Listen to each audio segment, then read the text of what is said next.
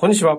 遠藤和樹です。向井蘭の社長は労働法をこう伝える。向井先生よろしくお願いします。よろしくお願いします。さて、今日も行きたいと思いますが、今日はですね、向井先生、先日あの、ツイッターで投稿されていたはい。内容がですね、結構プチバズったっていうこともありまして、はい。あの、ぜひぜひちょっとご解説をいただきたいなと思っている回でいきたいと思いますので、向井先生のツイッター投稿を読ませていただきたいと思います。はい。えー弊社の代理人弁護人が関わる労働紛争案件で言えば、実感として2割から3割くらいがアリーで、ベリーベスト法律事務所が委任を受けている印象があります。はい特に地方案件はさらにその比率が高まります。この10年間で全く様変わりしました。今後、さらに増えるような気がします。という、これがですね、結構物議を醸したのか、共感を得たのか、一体何なのかわかりませんが、プチバズったということなんですが、これ投稿の意味をまず少し教えて解説いただけませんか？ああ、いや、やっぱり私肌で感じるんですけど、内容証明とか来て、うちに相談が来る案件の2割から3割は、もう D でベリーベストでして、そんなに？うん。ええまたかって思ってて、で、年々増えてるかっていうとちょっとわかんないですけど、はいはいはい。うん、もう、もう、もう2割、3割はもう、あの、当たり前で、おそらく、これがどんどん3割、4割ぐらいまで増えちゃうんじゃないかなと思いますこね。ういうのを感じる。はい。え、ちなみに2、3年前とかはどんな感じだったんです2、3年前かは、はい。2、3年前も同じかな同じかちょっと少ないぐらいですかね。4、5年ぐらい前になるともうなかったとかそういう世界なんですか？4、5年前だったら、ちょっとそんなないですね。1割ぐらいかな。ああ、じゃあ、この5年とかで、まあ、下手したら3倍ぐらい。感覚なんですね。そうですね。へー3倍、まあ3倍言い過ぎが2倍ぐらいかな。うんさてさて、この実態事実をどのように紐解いて、どのように解釈していくかっていうところですけどね。はいはいはい、そうですね。ええそれはやっぱりもう、なんだろうな、労働問題に限ってますので。すべての事案じゃないんですけど、もう、こう、体力がないんですよね。普通の小さい法律事務所は。はい、はい。結局そんなにやれる案件がないから、あ、やれる労力かけられないから、一人とか二人でやってるから、やっぱり一個一個あの、重ための。うん、まあ、売り上げちゃんとないとちょっとできないんですよね。はい、はい。うん。で、そうすると、大きい事務所は、非常にこう、なん、なんつうんでしょう。人もいっぱいいるし、ええやり方も、まあ、効率化、効 DX 率化最適化してて。で、最適化 DX 化、DX 化はちょっとわかんないですけど、最適化していて、で、あの、多少ちょっとこれ採算合うかなっていうのでも、どんどんやれちゃうんですよね。ああ、ええで、和解で解決すると、意外と採算が合う。なるほど。これに気づいたんじゃないですかね。で、労働問題っていっぱいあるんで、で、それほど広告コストがかからないんで、採算が合うっていうのが分かったんじゃないかなっていう気がします。ああ、なるほど。あの、こうなんか確実にヒットが打てるみたいな、フォアボールが、で出塁できるみたいな。なるほどね。確実な出塁をできる案件じゃねえかということに気づかれたのではなかろうかと。そうですね。ああ。で、で、その、まあ今大きくこうホームラン打てるみたいな案件、弁護士業界少ないので、一般の民事とかですね、交通事故も減ってるし、うん。えー、過払いもない、まあほぼないですし、ですのでそっちに舵を切ったんだろうなっていう感じが受けるので、これはどういうことを意味してるかっていうと、やっぱり地方、あ、地方はね、もっとね、4割5割ですかね、アディーレベリーですと、僕らがやってる案件に行くと。マジっすか？うん、半分ぐらいアディーレベリーです。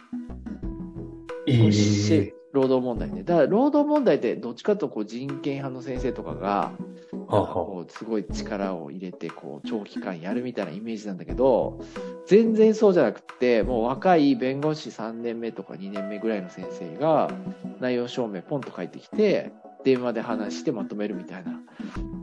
退職代行じゃないけど、まあなんか感覚としてはそんな感じですよ。そうすると、はあ、なるほど。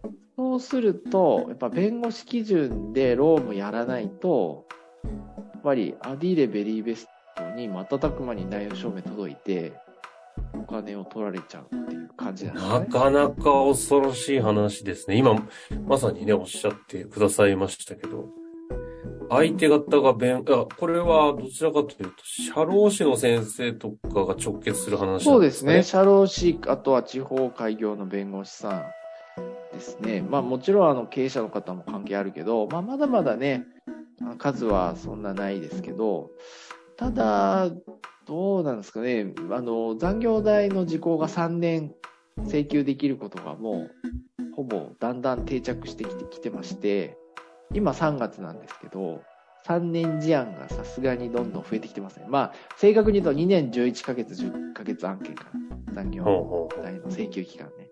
う前2年だったんですけど。そうなるとより採算に合いますよね。確かにね。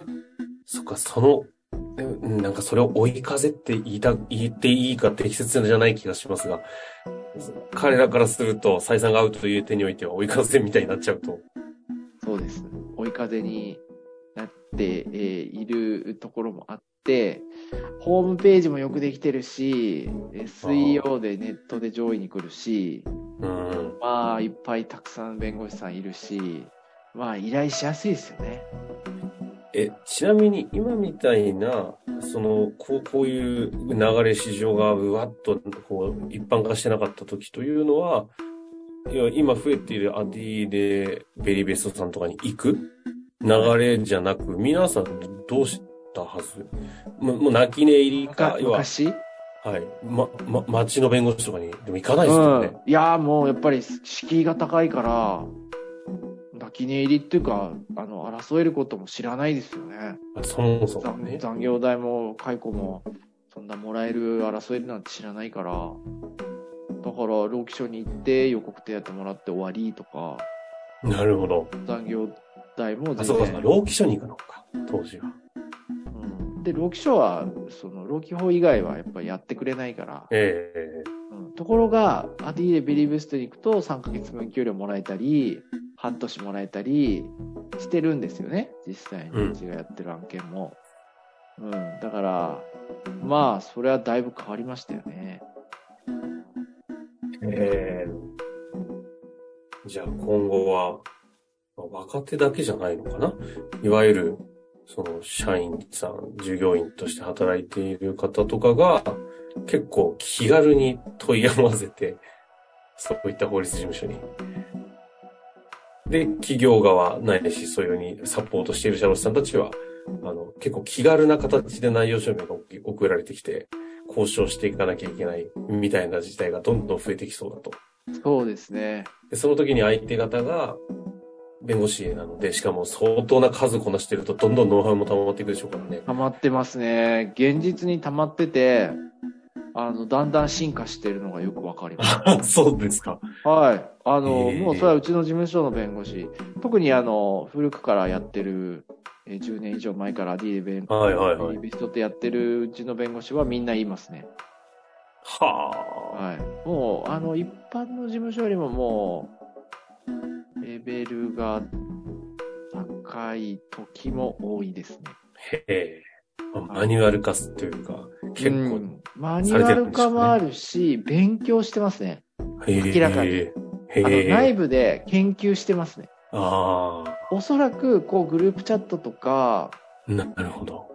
あの、そう、クラウドでデータ保存したりして、要するにあの似たような事例ってやっぱあるわけですよね、同じ分野の。はいはいそういうものを先輩のものとか、瞬時に検索して出せると楽じゃないですか。そこ確かから作ればいいから。っていうことをやってるだろうなって推測できますね。に。なるほど。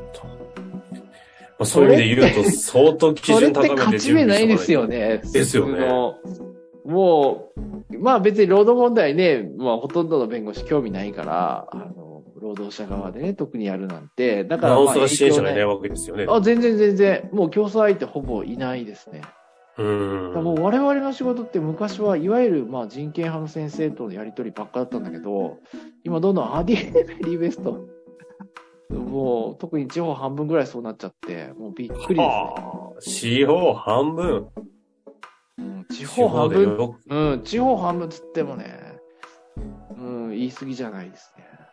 地方のね、ちょっと街中に出ると大体高めのビルの一番上のところに広告見ますから、まあそうですね。地方は、あの、ディリベリービスト支店が駅前にあって広告出してますよ必ずね、うん、ああいうとこにまあ大きいですよね。うん行ってるわけでですね。これはさ、知らない話ですね。うん、そうなんだ。そうなんですよ。いや、これはそれぞれの立場でどのように受け止め、どうね、今後考え、どう行動していくかというところは、本当に立場によって違うと思いますけども、はい。まあ一つ経営者や社労士業の方々は相当基準を高めて対策を打っていかなきゃ、来た時の対策はしっかりしとかなきゃいけないし、そうならないための事前予防対策がどれほど大事かっていうのが、このあたりから推察されるとこですかね。そうですね。はい。そうなる前に手を打っておくと。はい。ということで、現状の、今の労働市場の現状をね、レポートさせていただきました。大変勉強になりました。ありがとうございましたありがとうございました。はい、ありがとうございました。本日の番組はいかがでしたか？番組では向井蘭への質問を受け付けております。ウェブ検索で向井ロームネットと入力し、検索結果に出てくるオフィシャルウェブサイトにアクセス。その中のポッドキャストのバナーから質問フォームにご入力ください。たくさんのご応募お待ちしております。